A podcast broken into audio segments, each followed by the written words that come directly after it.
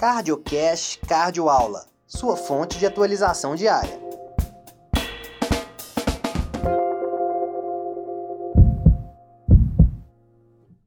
Hoje nós vamos versar sobre um tema de grande interesse na prática clínica intra-hospitalar, que é o acompanhamento, avaliação e tratamento dos pacientes com infarto agudo do miocárdio com supra do segmento ST e formação de um trombo hidrocavitário. Isso é relevante porque o trombo do ventrículo esquerdo, apesar da sua redução ao longo das décadas, ainda é evidenciado na prática clínica, principalmente no seu componente pós-infarto, apresenta um alto risco de embolização com maior mortalidade. A anticoagulação sempre é indicada neste cenário, sendo a varfarina a que apresenta maior experiência, porém, com base em alguns estudos de menor porte, nós sabemos que os anticoagulantes DOACs poderiam aparentemente ser utilizados, tendo como base alguns dados da fibrilação atrial, da qual os DOACs apresentam menor risco de sangramento, uma melhor posologia e uma eficácia semelhante ou até melhor na redução de evento embólico cerebral. Para revisar esse tema de forma completa, foi publicado um artigo do Estado da Arte da revista Jack em março de 2022. Nesta revisão, nós temos que houve uma redução da formação de trombo intracavitário após o infarto com supra do segmento ST de 21 a 46% nos estados pré-angioplastia e terapia médica otimizada, para cerca de 6% nos casos de infarto com supra do segmento ST e acometimento da artéria descendente anterior. Nos casos de infarto com suprassegmento ST, acometimento da artéria descendente anterior e fração de ejeção menor que 50%, pode haver uma extensão da formação desse trombo até 19% dos casos. Nós sabemos que no paciente com infarto com supra, a tríade de Virchow está muito evidente, com presença de lesão endotelial, estase sanguínea e hipercoagulabilidade, e todos corroborando para a formação de um trombo. Porém, em cada um desses passos, nós temos um tratamento. Na hipercoagulabilidade, nós poderíamos utilizar o anticoagulante, na estase sanguínea relacionada à disfunção ventricular, a terapia médica otimizada para o tratamento da insuficiência cardíaca e para lesão endotelial evidenciada a angioplastia de forma primária. Após um evento isquêmico, nós sabemos que existem alguns exames que devem ser realizados, da qual o ecocardiograma é o exame de avaliação inicial, muitas das vezes com janelas ruins de avaliação, nós temos que utilizar agentes de contraste ou agentes de realce, nem sempre disponíveis em alguns hospitais. No caso de impossibilidade de uma avaliação maior detalhada, você pode utilizar ressonância magnética cardíaca que é o padrão ouro para avaliação de trombo, e ele consegue determinar a formação um trombo agudo e um trombo crônico. No diagnóstico, nós temos que o ecocardiograma, comparativamente à ressonância, apresenta uma sensibilidade de 29% para a detecção do trombo intracavitário e uma especificidade de 98% para a detecção do mesmo, para a exclusão do mesmo. Já a ressonância magnética cardíaca comparativamente à cirurgia ou avaliação direta pós-mortem, apresenta uma sensibilidade de 82 a 88% e uma especificidade de 100%. Então, sendo mais acurado para o mesmo. A diretriz europeia nos descreve. Para avaliação inicial, o ecocardiograma é em classificação 1B.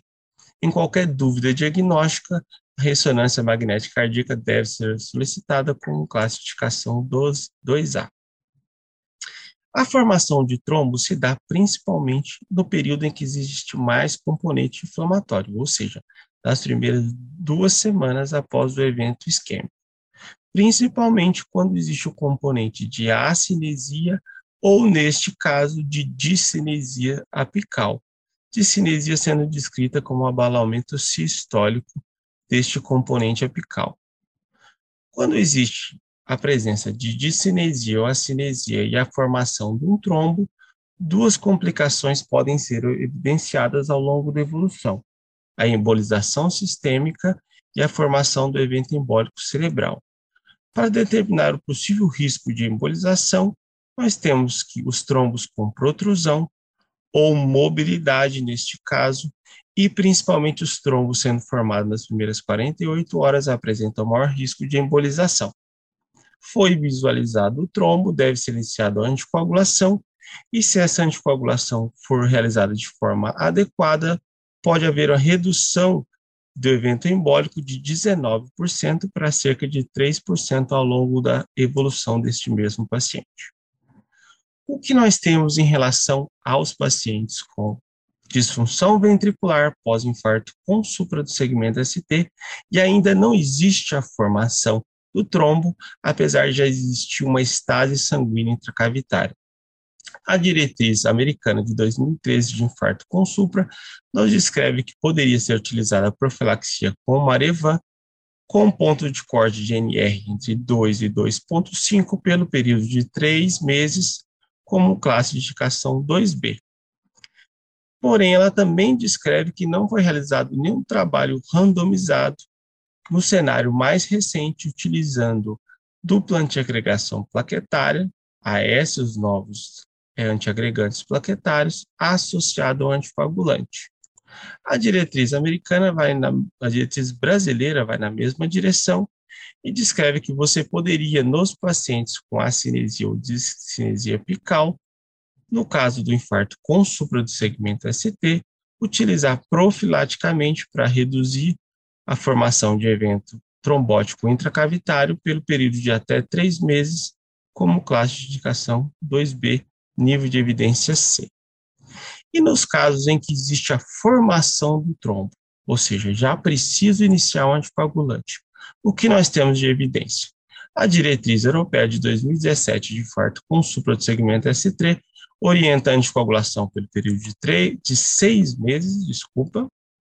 A diretriz brasileira orienta a anticoagulação, não determinando o tempo de anticoagulação do mesmo, ou seja, extrapolando de cerca de três a seis meses, e revisando toda a literatura, nós sabemos que possivelmente a primeira indicação até o momento seria a utilização de varfarina com o INR agora entre 2 e 3, pelo período esperado de pelo menos três meses.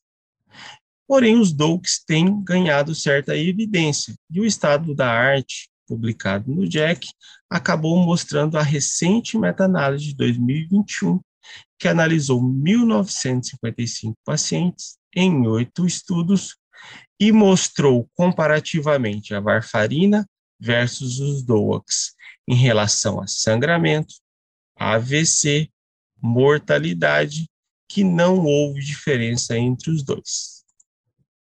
E como nós deveríamos acompanhar esses pacientes após o início da anticoagulação? O ecocardiograma deveria ser realizado com três meses, e se neste cenário não houvesse mais a presença de trombo, existiria suspensão da anticoagulação e você manteria a presença do AS mais o segundo antiagregante plaquetário até completar 12 meses. No caso de uma situação relativamente semelhante de acinesia apical, que seria a síndrome de Takotsubo, você manteria o anticoagulante até a suspensão ou desaparecimento desse trombo intracavitário. Você ouviu mais um CardioCast Cardioaula.